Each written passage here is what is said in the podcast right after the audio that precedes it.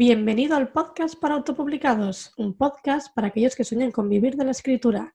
Yo soy Vivian Gabasa, escritora y fundadora de la plataforma para escritores Legends Founders y la iniciativa Adopta un autopublicado. En este podcast te enseñaré a crear, editar, publicar y promocionar tus libros junto a la voz de nuestros autores. ¿Estás listo? Pues empezamos.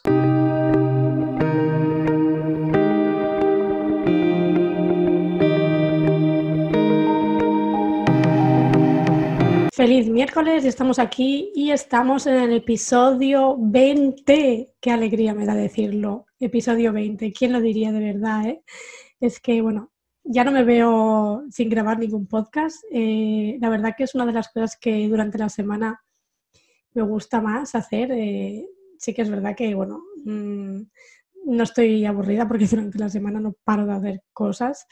Eh, si no es la plataforma, es el libro, si no es el libro, es el podcast, si no, ideas que tengo en la cabeza. Ahora me, he apuntado a un curso de fantasía juvenil con Ana González Duque, que empezamos este jueves. Y bueno, eh, ella nos preparará a los que nos hemos apuntado al curso para escribir en el Nanobrimo una novela. Eh, no sé si conoces el Nanobrimo. Esto es un evento que se hace todos los años, en noviembre, y muchísimas personas se apuntan y se retan a ellos mismos para escribir el borrador de una novela, más concretamente de una novelette, en un mes, que es el mes de noviembre. Entonces, bueno, en octubre voy a estar preparándome en el curso que imparte Ana González Duque. Si no la conoces, te la dejo en las notas del programa. Eh, es escritora y también formadora de marketing para escritores y eh, nos enseñará a prepararnos todo lo que es la escaleta y todos los eh, bueno, elementos ¿no? de, de, la historia, tanto trama, personajes, conflicto y demás. Y bueno, no me enrollo mucho más, comentarte lo del nanobrimo, que me parece un evento, la verdad, Mm, llevo años viéndolo y me fascina la gente que consigue cumplir el reto. Mm, yo no sé si lo conseguiré o no, ya os explicaré. Pero bueno, eh, para los que no lo conozcáis y queréis echarle un vistazo, también la dejaré en las notas del programa, en el enlace directo en la Nobrimo, a la página oficial, por si quieres, bueno, probar, ¿no? Y nada, antes de dar paso a la invitada de hoy, eh, quiero mencionar a los ganadores del reto, de los retos semanales del mes de septiembre, de la plataforma de escritores Legends Founders. Eh, bueno, si no conoces la plataforma, te la dejo también aquí abajo. Y nada, decirte que bueno, es una plataforma creada para escritores donde cada semana, entre otras muchas cosas más que hay también, hacemos retos de escritura. Este mes de septiembre ha tocado los fanfics, hemos hecho cuatro retos de fanfics y bueno, los ganadores, las historias ganadoras han sido una foto sexy de Amaya Muñoz, por cómo eres de Christian M. Tiguerín, Hotel Fantasy de Purificación Ferrón, El regreso de la magia de Mayalén, Breaking Peter Goodman de Bell, Todo por la familia de Carmen, La nueva era de nuevo Purificación Ferrón y por último Madre de Dragones de Christian M. Tiguerín. ¿Vale? Los tenéis en la plataforma Legends Founders, en, el apartado Ranking Anual 2020-2021. De todas maneras, también lo dejaré en las notas del programa. Y nada, te invito a que leas las historias ganadoras, que la verdad han sido una maravilla. Hemos usado, bueno, han creado a partir de, unas series eh, de televisión unos fanfics. Hemos hecho una semana la serie You, la segunda semana la serie Érase una vez, la tercera semana Breaking Bad y la última semana mi queridísima Juego de Tronos que acabó hundiéndome con ese horrible final. Así que bueno, aquí tenéis unas alternativas a lo que conocéis como versiones originales que la verdad están muy muy bien. Y nada, y no me enrollo más, y vamos al episodio 20 del podcast para autopublicados. Traigo como invitada a Libertad Delgado, o más conocida en redes sociales como Liber Libélula. Ilustradora freelancer y escritora, hoy nos hablará de su obra La visita del Selkie, de cómo se ha convertido en ilustradora de portadas y la importancia que tiene la misma. Aprenderemos también qué tipo de portadas puede pedir un autor y cómo trabaja ella desde el primer momento hasta la finalización del encargo y además nos recomendará grandes ilustradores e ilustradoras y algunas recomendaciones para los escritores a la hora de escoger y encontrar portadista, que parece fácil, pero a veces vamos más perdidos. Así que nada, esto y mucho más en el episodio de hoy. Bienvenida Libertad al podcast para autopublicados. Muchas gracias por venir. A vosotros por invitarme, hola. Hola, Libertad. Bueno, eh, como siempre hago cuando vienen los invitados al podcast, eh, me gusta que se presenten ellos, así, bueno, me quito un poco yo de faena y así, mejor que vosotros no os conocéis nadie. Así que nada, ¿quién es Libertad Delgado o más conocida quizá en redes como Liber Libélula? Vale, pues, o sea, si Libertad Delgado soy yo, la que habla. Eh, y me conocen en redes como Liber Libélula. Soy una ilustradora, escritora también, que principalmente se mueve por las redes, porque soy freelancer. Entonces, bueno, hay que estar en las redes para que te encuentren los clientes y para compartir tus trabajos. Eh, nací en el 91, mm, siempre me gustó dibujar y hacer historias y luego me fui a estudiar Bellas Artes en Granada, completé la licenciatura y luego me fui a Madrid eh, unos cinco o seis mesecillos a hacer un máster de Ilustración Digital y Visual Development en la Escuela Trazos de Madrid. Desde entonces luego ya me volví a mi casa y he estado trabajando como ilustradora freelancer en las redes y también escribiendo y publicando novelas. Ahora mismo tengo tres novelas publicadas y he hecho la portada de muchas otras por encargo. Lo sé, y la verdad que las he visto y, son una maravilla. Bueno, hablaremos de, esto más adelante y, y sobre todo también del trabajo que, haces como ilustradora. Pero primero vamos a enfocar un poco como autora, ¿no? Eres eh, autora de novelas. Una de ellas es La, visita de Selkie, que bueno, que por lo que he leído entremezcla un poco la fantasía y el romance, corrígeme si me equivoco. Y, sí, sí, sí. Vale, y bueno, cuéntanos, ¿cómo surgió la idea de esta historia? Pues el origen de esta historia es bastante eh, trivial en realidad, porque yo en ese momento estaba escribiendo una historia completamente distinta. Pero entonces vi en las redes que la editorial Café con Leche había hecho una convocatoria de novelas romántica, erótica o algo así. Y se suponía que tenían que ser historias pues muy cortitas, claro, novelets. Y yo dije, pues bueno, pues venga, vamos. Y se suponía que iba a ser una historia así sencillota, romántica, erótica, de unas 100, ciento y poco páginas, si no menos.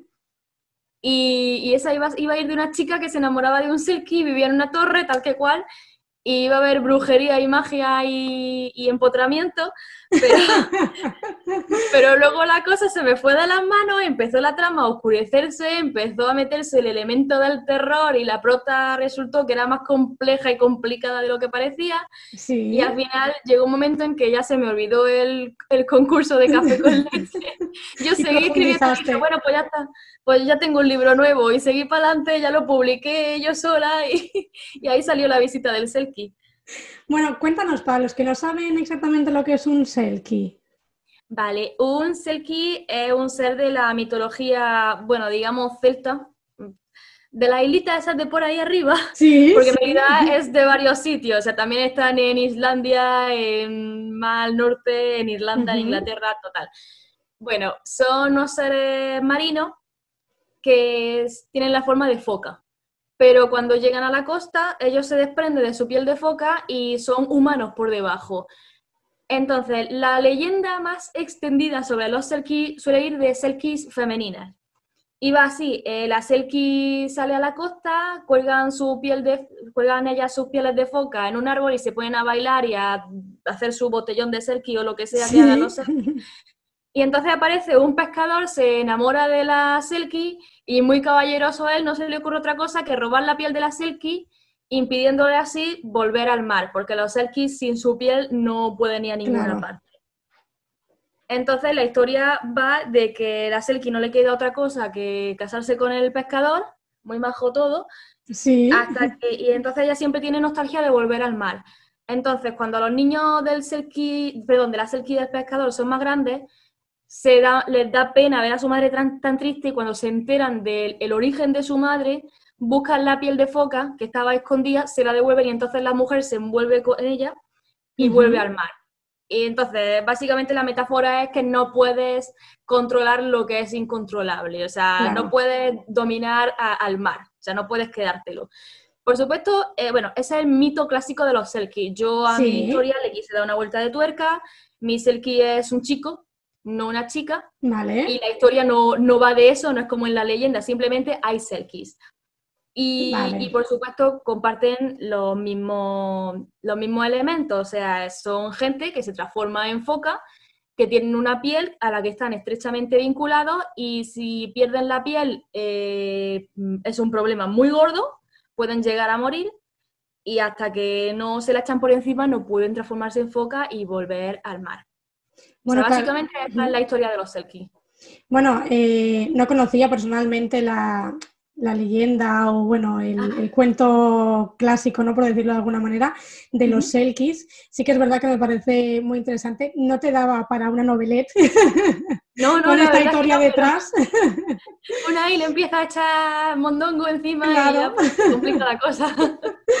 Y, sí que es verdad que, bueno, me parece muy, muy interesante que hayas jugado un poquito, pues eso, ¿no? Que suelen ser las Selkies mujeres, y en este caso hayas optado por, por, bueno, escoger un hombre, ¿no? Como personaje. Y, y, bueno, que al final, claro, esto empiezas a escribir, a escribir y no lo controlas. De, tú tienes una idea a lo mejor de hacer una historia y luego acaba siendo otra. Se va completamente de las manos, como siempre. siempre me pasa lo mismo con todas las novelas. Bueno, al final no lo presentaste, supongo que en el, en el concurso, ¿no? En, que, no, el concurso se quedó ahí, yo no sé ya quién se presentó, quién lo ganó, espero que les fuera muy bien, pero yo ya estaba a mundos de distancia, yo ya no pensaba en el concurso ni nada. Cuéntanos, ¿cómo fue, cómo fue la experiencia de, de la publicación de este libro? Pues verá, antes de eso ya había escrito otra novela y la había autopublicado en Amazon porque quería pues probar la experiencia y tal. Con esta novela intenté enviarla a varias editoriales, pero no acabó de cuajar. No me respondieron, supongo que no les convino mucho lo que sea. Eh, en fin, cada editorial busca lo que busca. Sí. Y al final pillé, como me había ido bien autopublicando, pues entre mi novio y yo la preparamos, la maquetamos por dentro con sus ilustraciones bonitas. Bueno, no son ilustraciones, son como unos dibujitos para separar escenas y tal. La, maquetamos, le hice su portada, su cubierta, porque yo, bueno, es una ventaja que tengo que me hago yo las portadas y me maqueto la cubierta a mi gusto y con, como Juan Palomo, yo me lo como. Eh, y, y nada, la subimos a Amazon, empecé a hacer publicidad, la anuncié y poco a poco la gente cuando salió ya la empezó a comprar, se la recomendaban, porque a ver, yo realmente no tengo unas publicaciones muy sonadas, porque yo famosa no soy, ¿vale? Lo que pasa es que luego en mis libros la gente se los empieza a recomendar a su amigo y al final por el boca a oreja, a la larga la gente se los empieza a comprar. Y, fue bien, a la gente le gustaba y al final luego hasta me consiguieron un, un, hueco para presentarla en el Festival Celsius, que fue la primera vez que fui al festival. ¡Qué maravilla! ¿Sabes lo que es el Celsius? ¿no? Sí, sí, sí, sí, lo sé. No, he, ido nunca, mm, tengo muchas ganas de ir porque me han hablado maravillas, pero sí, sí. Allí lo presenté y bueno, a día de hoy es la novela que más se lee la gente.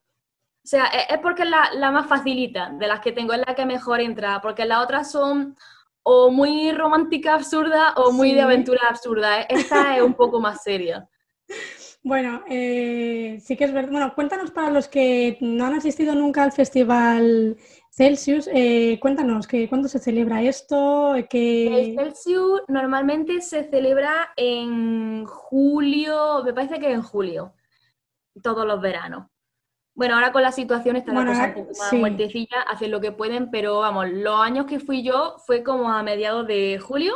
Sí.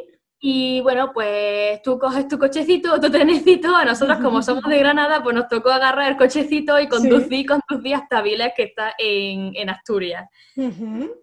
Allí pues se juntan un montón de editores, escritores, ilustradores, vamos, todo el, todo el que está relacionado con el mundillo de, la escritura eh, está allí a veces invitan, a ver, es un, perdón que me lío, es un, es un evento, es un festival en el que se hacen eventos, pues charlas de autores, firmas de libros, hay un montón de stands con libros, novedades, libros de segunda mano, eh, todo el inventario que tiene una editorial o una librería, allí está expuesto para que la gente llegue. Es como un gran mercadillo de libros, es fantástico. Luego también hacen pues charlas, eh, talleres de escritura de un montón de temas diversos.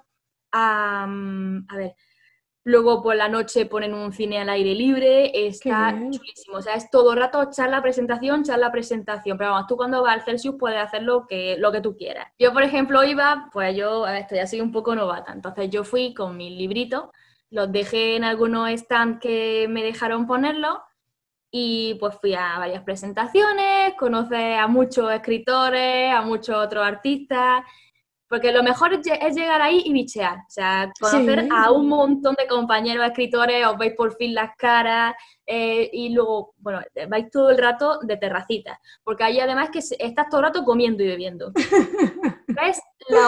las terrazas de los bares a, reventar. De escritores y editores mm, tomándose cachopo y sidra. y bueno, luego pues ya presenté mi libro, eh, te toca también firmar un ratito y nada, pues conoce a muchos lectores, conoce a muchos otros escritores y también el Celsius tiene una cosa muy chula que es que además de traer y hacer eventos con, con autores de España y editores, también traen a autores famosos del extranjero. A veces han traído a, a George R. R. Martin, muchas veces traen a Joe Abercrombie que es como el, terror de las nenas de Avilés. Bueno, pero es un, cachondeo porque, claro, como el pobre tiene un poco de músculo, pues ya todos tenemos el cachondeo de que, ¡oh! Yo a ver y las chicas le chillan por la calle y esas cosas. Ella está acostumbrado. Y traen a, traen a, de verdad, escritores muy famosos. Ay, ¿cómo se llama la chica esta? Ay, no me acuerdo. Bueno, y está, está chulísimo. El festival dura unos cuatro días o así y es un no parar. Bueno, por lo menos si va, si va allí en plan a trabajar y hacer contacto y enseñar tu producto y decir, comprarme mi libro. Ya si va así de a bichear nada más, pues mira, es más relajado. Sí, claro, bueno, habrá de todo, ¿no? Habrán los que, claro, que han presentado. cada uno va con un propósito. Claro. Unos queremos, unos queremos, vender nuestros productos y conocer gente y otros quieren nada más pues, comer cachopo, que todo, está, todo está muy bien. Hombre, todo es respetable. Si van a comer. Todo es muy digno. El cachopo es, mola. Sí, sí. Bueno, este año creo que no se ha celebrado por el tema de la COVID y este tal, pero. Sí se celebró, pero yo no fui. Tenía ah. mucho lío y aparte con la situación prefería que no. Pero sí se celebró, lo que pasa es que estaba todo pues mucho más mustio. A lo mejor en la caseta de la presentación que había 10 sillas en vez de 40. Claro. Eh, porque había que mantener la distancia de seguridad, todo el mundo con las mascarillas, dando las charlas con las mascarillas, eh, mucha menos gente, mucho más cuidado, muchos autores famosos que iban a venir pues se le han caído. Mm, lo típico. Ya a ver si conforme pasa el tiempo va recuperándose la cosa y a ver qué tal, crucemos los dedos. Sí, podemos ver el Festival Celsius como en su plena esencia, ¿no? Porque claro, que puedas ir tú y comprobar por ti misma la magia de los stands y la charla y el cachopo y la sidra. Lo, haré, lo haré. Así empiezo a poner caras, que siempre va bien. Es muy emocionante conocer a todo el mundo. Bueno, eh, además de escritora, eres ilustradora freelancer, ¿no? Como has comentado antes. Has creado portadas como La Sociedad de la Libélula de Ana González Duque o la trilogía del ciclo de la Luna Roja de José Antonio Cotrina, entre muchas otras. Eh, ¿Cuánto tiempo llevas dedicándote a la ilustración de portadas? Pues la cosa es que yo lo primero lo que hacía era principalmente eh, ilustración de personajes, además casi todo del World of Warcraft, porque me llegó una hermandad de World of Warcraft que jugaban a rol y claro, entre uno y otro se me recomendaban y al final acabé haciéndole retrato a, la mitad y todo lo que pintaba eran elfos de sangre. bueno, total, pero cuando ya mm, publiqué mi primera novela, que era La Dama y el Bandolero, la gente ya empezó a darse cuenta de que yo también hacía portada. Entonces me preguntaban, oye, ¿quién te ha hecho la portada de tu libro? Y yo, pues, Menda Lerenda. Y me dice, oye, ¿cuánto me...? Eh, bueno, un día llegó una, una escritora y me dijo, bueno, ¿y cuánto me cobraría a mí por hacerme la de mi libro? Y yo fue de ese momento que te quedas mirando al infinito con ojos de lemur porque no te crees lo que te acaban de preguntar, pero fue porque desde, desde que era pequeña mi sueño era hacer portadas de libros. Anda, Pero claro, si nadie te lo pide, pues no lo va a hacer. Entonces, en el momento que me lo pidió fue como... ¡Ah! Mi sueño se acerca. le hice la portada, además creo que el primer libro al que le hice la portada fue Lumen de Celia Arias, que era fantasía urbana. Sí, lo conozco, sí, sí, sí, sí, una maravilla también. Pues ahí ya empecé y claro, ¿qué pasa? Que los autores siempre mm, se conocen todos, nos conocemos entre todos los escritores. Entonces, ¿qué pasa? Que si te funciona con un ilustrador, pues lo recomiendas. Entonces, poco a poco me empezaron a llegar más escritores en plan, hola, pues tengo una novela de esto, de tal que cual, eh, ¿cuánto me costaría hacerme una portada con estos elementos de este estilo, tal?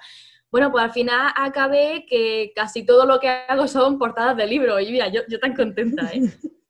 bueno, lo, que querías al final, mira, qué, irónico todo.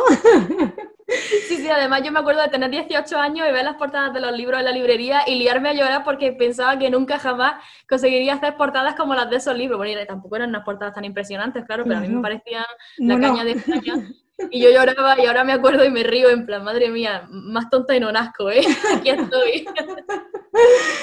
¿Cómo, cómo, cuéntanos, cómo es cuando un autor eh, contrata tus servicios? Eh, desde el momento en que bueno, te, habla o contrata contigo, eh, para empezar, pues eso, ¿no? A plasmar la idea de una portada.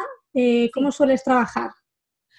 Bueno, eh, hay variaciones, pero normalmente siempre el mismo proceso. O sea, el autor me contacta y si estoy libre, si le viene bien el precio y tal, y, veo que el proyecto pues me viene bien, me interesa, que no se me va a hacer muy cuesta arriba, pues le digo que sí.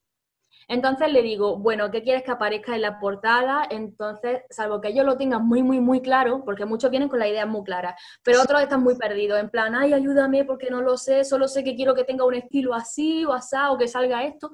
Entonces empezamos eh, la etapa del brainstorming, que es la tormenta de ideas. Y nada, pues yo le pregunto, bueno, pues ¿qué quieres que salgan? Si personajes, si cosas abstractas y tal.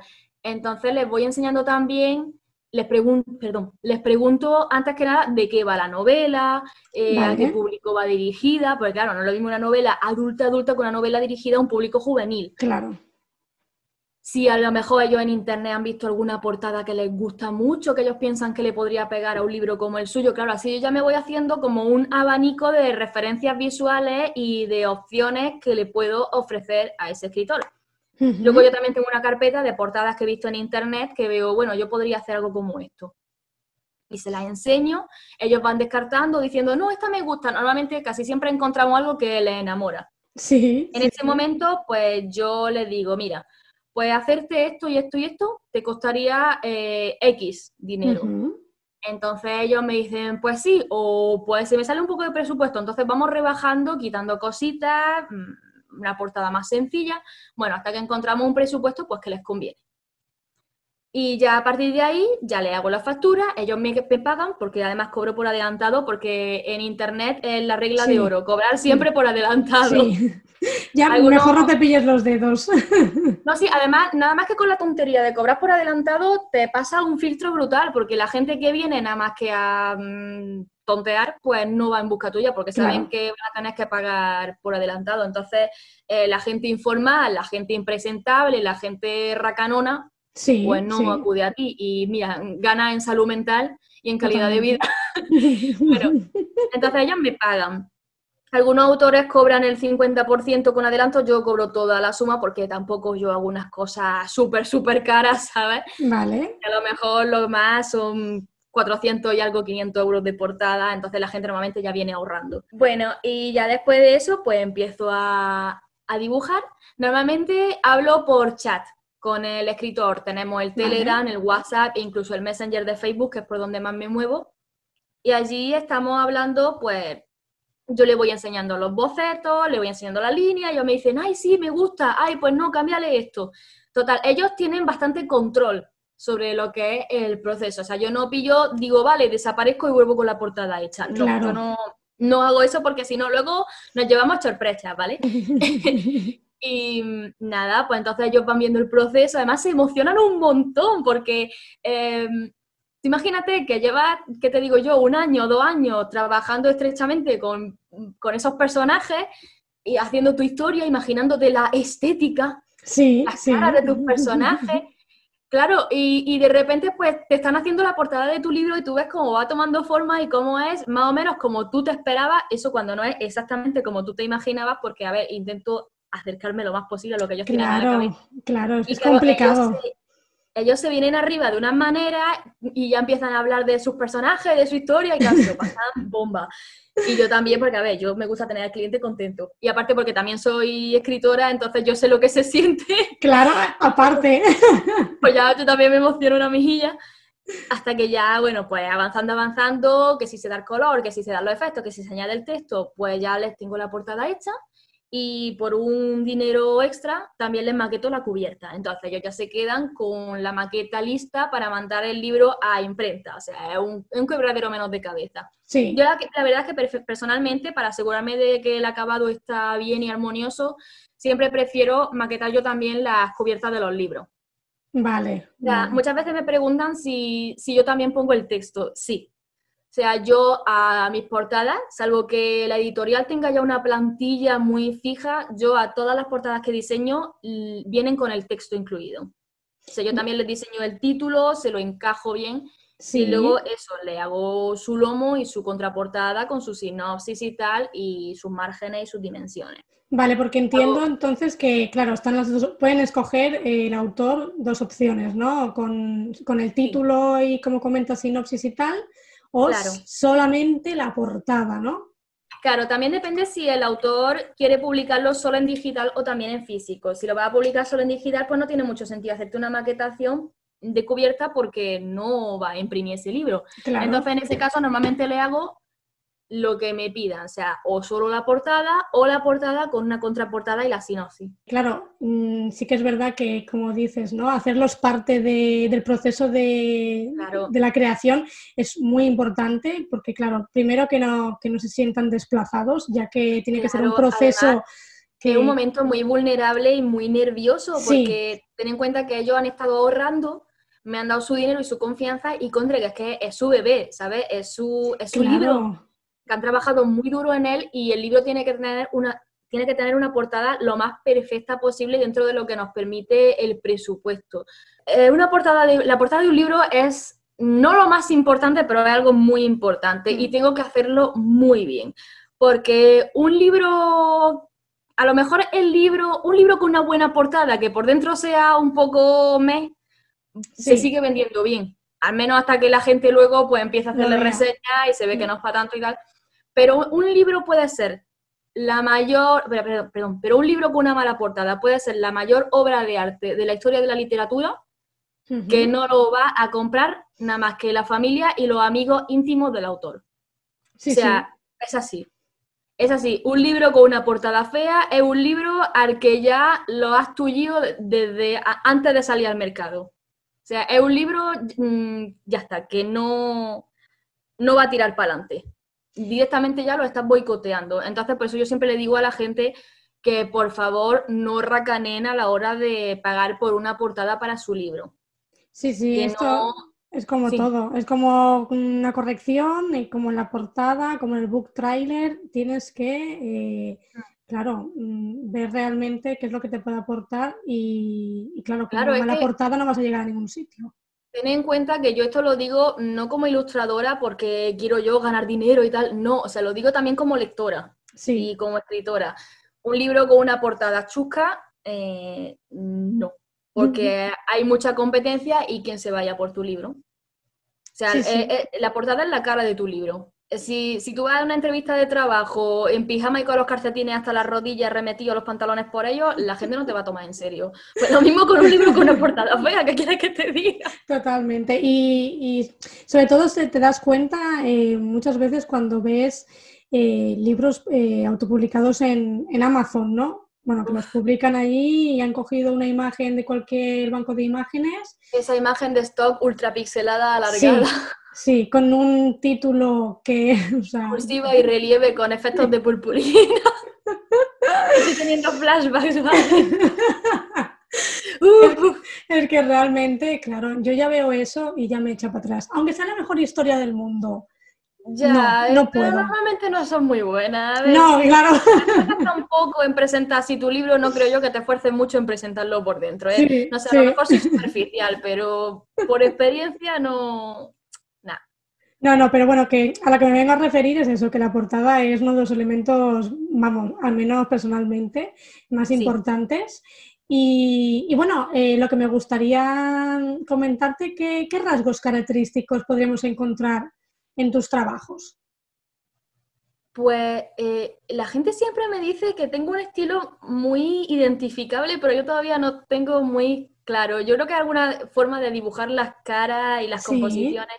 A ver, normalmente utilizo colores vivos, paletas de colores más bien reducidas. A lo mejor tú ves mis portadas de lejos y dices, ese es el libro naranja, ese es el libro azul, el libro rojo, ¿vale? Soy una muchacha que utiliza eh, colores reducidos. O sea, utilizo muchas variantes dentro del mismo color, pero normalmente, mm, ya te digo, paleta de colores reducida.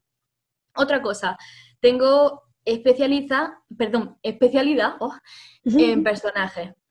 O sea, a mí mm, pocos paisajes me va a ver pintar. Yo tengo que ser brutalmente sincera con mis propios límites y es que pintar paisajes, sobre todo paisajes con perspectiva y profundidad e iluminación, se me da un poco como el hortete. ¿vale? O sea, no, yo si me pagan, yo lo hago, pero no me van a salir como, no me van a salir unos paisajes dignos del príncipe de Egipto, ¿vale? Vale. Yo, a mí, mi fuerte son los retratos y el tema de simbolismo, dos dimensiones, cosas decorativas, tipo como mi portada de la visita del Selkie. Sí, sí, sí. O sea, es una cosa más como tipo mm, pintura de fresco, de pared, ¿vale? O sea, vale, manejo perspectiva, manejo todo lo que tú me digas. Pero en casi todos mis trabajos va a encontrar que el centro de atención está en los personajes y el fondo está ahí para acompañar. Ya está. Eh, una cosa que he notado mucho en mi trabajo es que utilizo bastante las formas de las S. Ah. En composición, en el movimiento del pelo, en la ropa, me gusta mucho la S. Para darle movimiento, ¿no? El wishy wishy, a mí eso me gusta mucho. Sí. Sí, sí. Bueno, también haces, eh, como has dicho, ilustraciones ¿no? de personajes. Eh, ¿Son muchos los autores que te piden este tipo de, servicios? a esta altura, el noventa y pico, pico, pico por ciento de, mi, eh, de mis clientes son, son autores, son escritores. Sí. Y casi todos me piden portadas para sus libros o retratos de sus personajes. Porque para ellos es es muy emocionante y también muy útil tener retratos de sus personajes para verlos, ya sea para inspiración o para promoción en las redes. Claro. Claro, mm, la gente en cuanto ve un retrato de tu personaje ya se puede hacer una idea de un poco el rollo que lleva la novela, personalidad del personaje, la estética. Entonces a ellos les viene muy bien y también les hace muchísima ilusión tener retratos de sus personajes. Así que sí, sí, me piden bastante. Sí, sí, bueno, lo he visto mucho por redes, eh, sobre todo con el tiempo lo he ido viendo cada vez más y, sí que es verdad que eh, cuando lees el libro y ves las ilustraciones de los personajes, ya es como mucho más fácil imaginarte los personajes como son, qué cara tienen, el pelo, eh, bueno, cómo visten y todo esto. Y sí que es verdad que es una manera de facilitar un poco al lector, ¿no? Que no se tenga que esforzar a veces porque Sí que es verdad que hay historias que, bueno, las descripciones están muy bien logradas, pero hay historias en que apenas los personajes están descritos, claro, entonces esto... a mí eso me da, mucho coraje, porque no te describen el personaje, entonces a, fuerza de necesitar imaginártelo, pues tú le pones una cara, un color de pelo y de ojos. Y luego, más o menos, a mitad de la novela te dice, entornó sus ojos grises y se sacudió su pelo dorado y dices que si yo me la imaginaba pelirroja, ¿qué me estás diciendo, loco? A esta altura viene y me dices que tiene el pelo así bastante. Pues me da mucho coraje. Eso sí, eso es un fallo y de los gordos, sobre todo empezar a describir muy tarde. Tampoco quiero que, que, claro, empezar a describir la primera página, evidentemente, no. Pero claro, no expresa media novela. Salvo que sea una novela romántica que ahí medio se admite un poco eh, que se describa desde el principio a los personajes, en plan, me apareció los Radcliffe bajando la escalera de la mansión con sus pantalones de montar y su melena dorada al viento, ¿sabes? Que entonces casi que lo estás esperando, ¿sabes? Pero normalmente un, término medio está bien. Sí, sí, sí, y tanto. Bueno, eh, para los autores que quieren crear su propia portada, Libertad, ¿qué, qué les recomendarías? Sí, ¿qué les recomendarías? A ver, o mejor contratar algún servicio, claro, es que esto... ya depende... Ah, vale, vale, a ver. Otra, mm, crear tu propia portada te refieres a autores autopublicados que tienen ellos que contratar el servicio o que la quieren hacer ellos, pintar ellos. Claro, ¿qué, piensas que deberían hacer? ¿En qué nivel podrían ellos exactamente? Salvo que se te dé bien pintar y tengan manejo de composición, mucho camino trillado en cuanto a portadas de libro o comprando tu libro, yo recomendaría mm, casi siempre contratar los servicios de un profesional. Porque mm, ellos saben más. Y realmente no es tan, tan, tan caro. Es una inversión que vale la pena.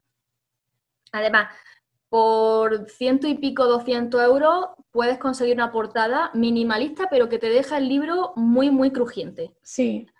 A ver, o sea, no tienes, no tienes que pillar y contratar una portada rollo Corominas, canción de hielo y fuego. Claro. No, ya. Te pilla una sencillita con dos colores, unos adornitos, una fuente para el texto bien bonita y se te queda un libro muy presentable. ¿eh? Pero para eso tienes que contratar a alguien que lo haga bien.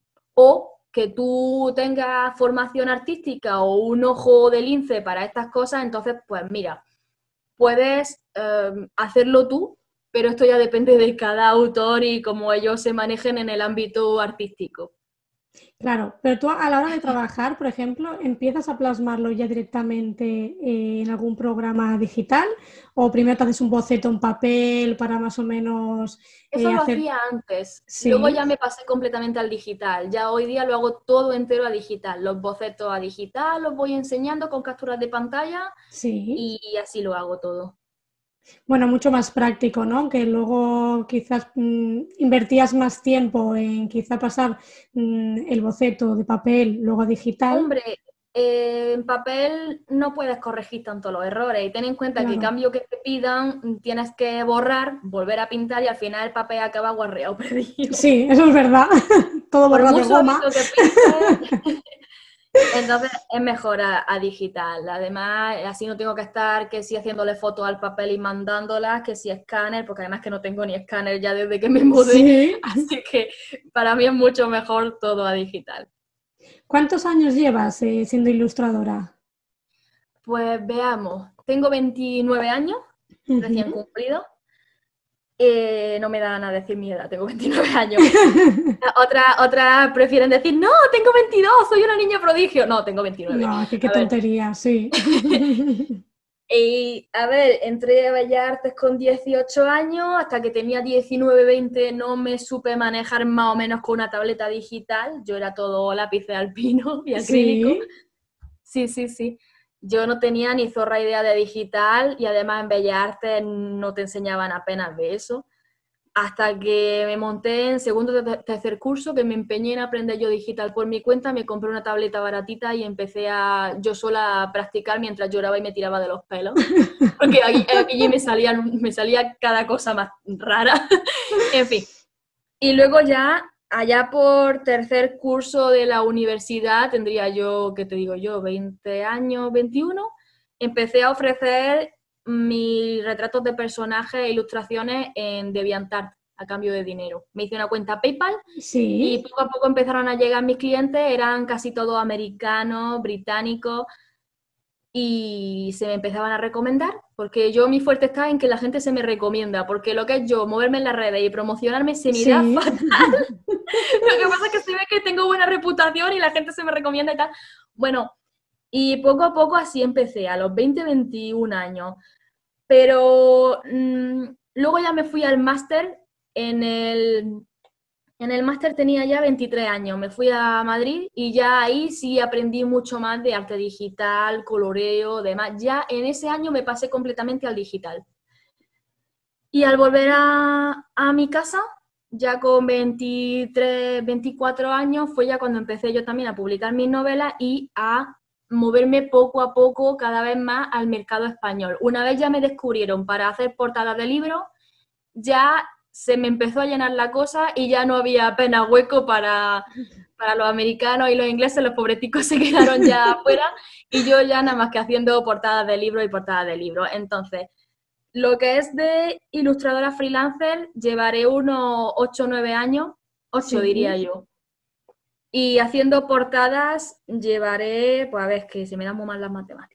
Desde 24 años hasta 29, sí, unos 5. 5, sí.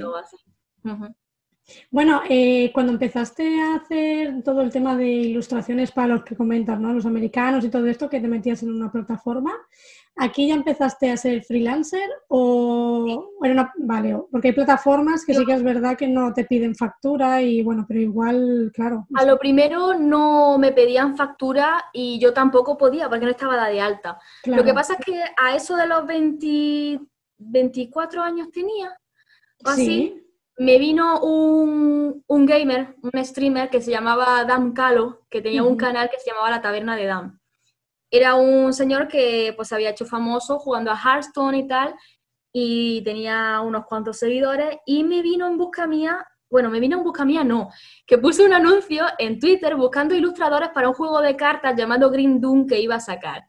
Entonces mi novio, que hace, que hace de manager mío sin que yo me dé cuenta, Pues me, me, puse en contacto, le enseñé una prueba de mi trabajo y al hombre pues le gustó mi trabajo y al final pues le ilustré prácticamente el juego entero. Qué bien. Y, a partir de ahí, pues claro, como me tenía que pagar y tenía que declararlo todo porque había montado un Berkami para fundar el juego, sí. pues ya vi yo que yo iba a recibir una suma considerable de, de dinero y que ya tenía suficientes clientes como para tener un flujo más o menos constante de dinero. Entonces ya me di de alta como autónoma. ¡Yay! Autónoma, bien. y ya sí empecé a hacer factura y desde entonces he estado, pues, soy oficialmente una autónoma más del Estado, me crujen todos los meses, pero mira, hago factura y lo tengo todo declarado. Sí, sí, que mejor eso que no pillarse los dedos y luego te venga el susto. No, no, a ver, yo realmente no estaba de alta porque tampoco yo ganaba para eso, ni yo me veía así de profesional, pero ya llega un momento en que dices, contra, si es que esto es lo que hago, esto es lo que voy a hacer. Sí, y es lo que Toda mi vida, si me va bien, entonces pues... Bueno, eh, ¿te has inspirado, Libertad, en algún ilustrador o ilustradora eh, a, lo largo de estos años? Uf, eh, tengo muchos que me gustan. Me gustan algunos. A ver, para empezar, los pintores prerrafaelitas. O sea, eh, ese, el romanticismo me gusta mucho. El Art me encanta. El Muja, vale, yo sé que a casi todas las ilustradoras nos gusta Muja, ¿vale? No soy muy original, pero es que me gusta mucho el Art ya más moderno, me gusta mucho eh, Claire Hamel, que se la conoce como Shumla en algunas redes. Ha hecho diseño para videojuegos, se hizo muy famosa una serie que ella pintó, que eran las princesas Disney, pero en versión histórica, con los vestidos bien diseñados y tal.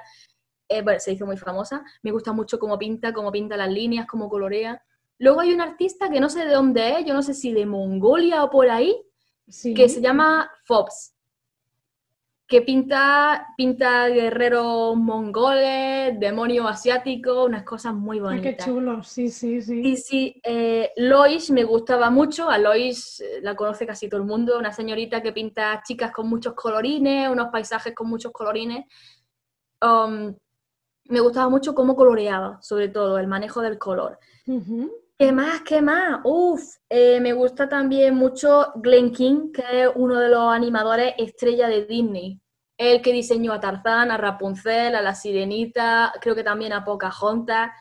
Vamos, me encanta. O sea, las películas de Disney, el renacimiento de Disney en los 90, sí. esas han sido desde siempre mi inspiración desde que era una niña. Yo aprendí a pintar, a dibujar personas fijándome mucho, mucho en las pelis de la tele, en Disney.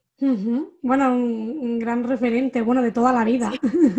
Sí, sí, sí, sí, o sea, yo las caras en tres cuartos que pinto las aprendí copiando a Bella de la Bella y la Bestia.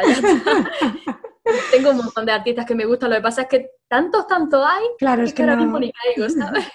Bueno, dejaré algunos en las notas del programa para que, bueno, los interesados también en el tema de la ilustración y Yo te puedo pasar una lista ahora después, si quieres. Vale, perfecto.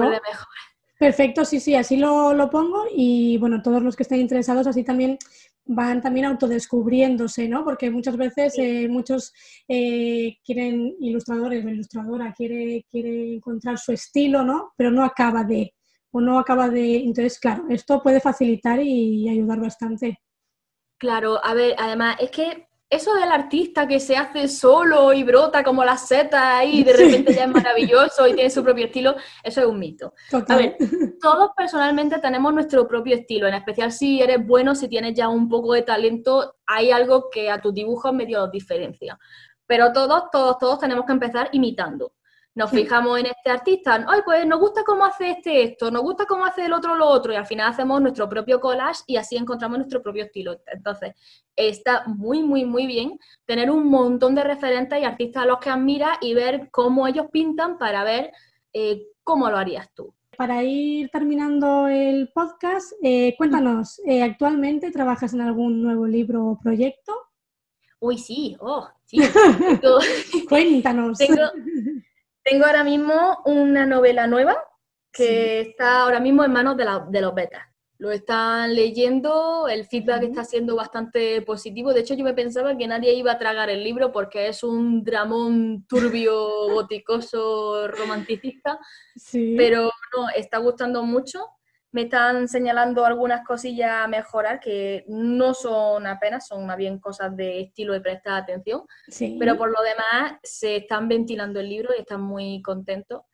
Y tengo mucha emoción por poder pasar a la siguiente fase, que es la de contratar a una correctora, bueno, o corrector, pero normalmente son chicas, así que ya me he acostumbrado a decir correctora. Sí y ya luego pues buscar editorial a ver dónde lo coloco. Y es un libro muy distinto a todo lo que he escrito hasta ahora. O sea, no tiene fantasía, bueno, menos las fantasías que se monta la prota en su cabecita.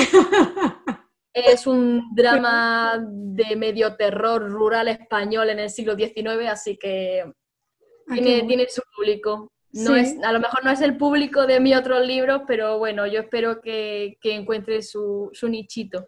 Y a ver claro que sí. Claro que sí, bueno, hay que ir, hay que ir probando, ¿no? Un poco y... Sí, sí, es que claro, a veces te apetece escribir una novela romántica de bandoleros paquetones y luego otras veces te apetece escribir historias de gente turbia que se monta vainas mentales, yo qué sé. Uno va saltando entre géneros. Bueno, pues eh, cuando a ver si lo podemos ver prontito o nos puedes ir contando cositas.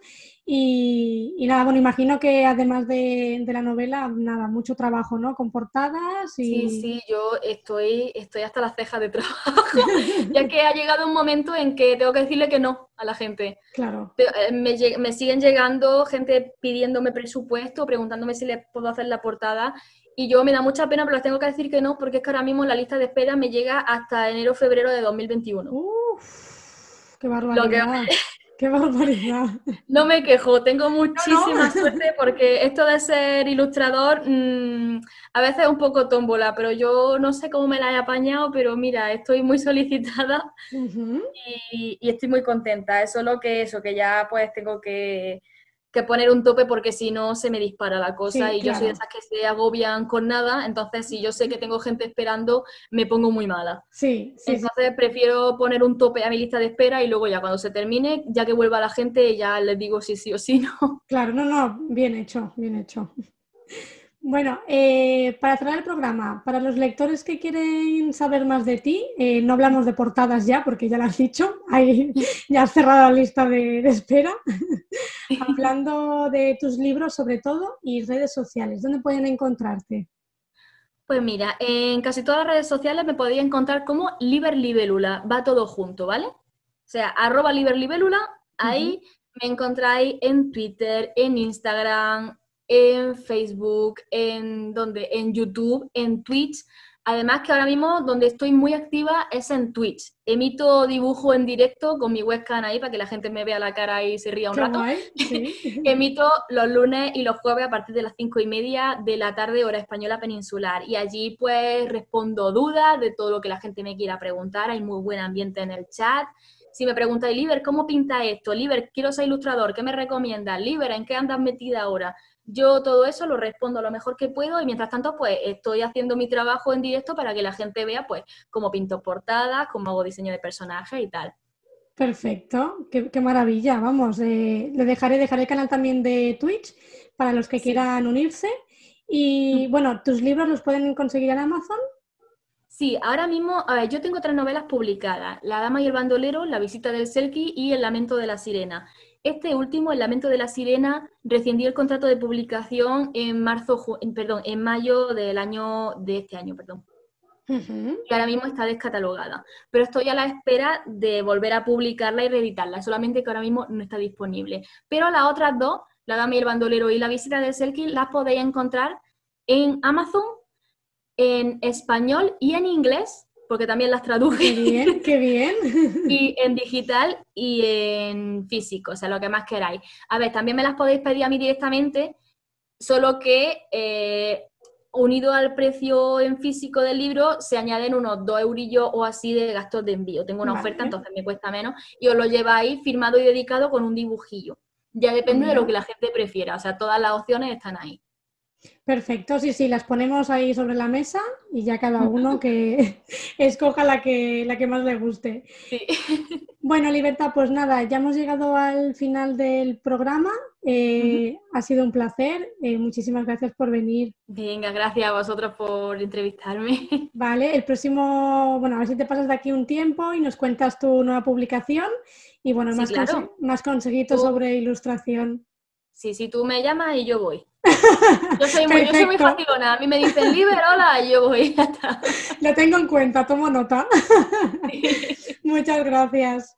A ti. Y hasta aquí el episodio de hoy. Espero que hayas aprendido mucho, te hayas aclarado muchas ideas con Libertad Delgado.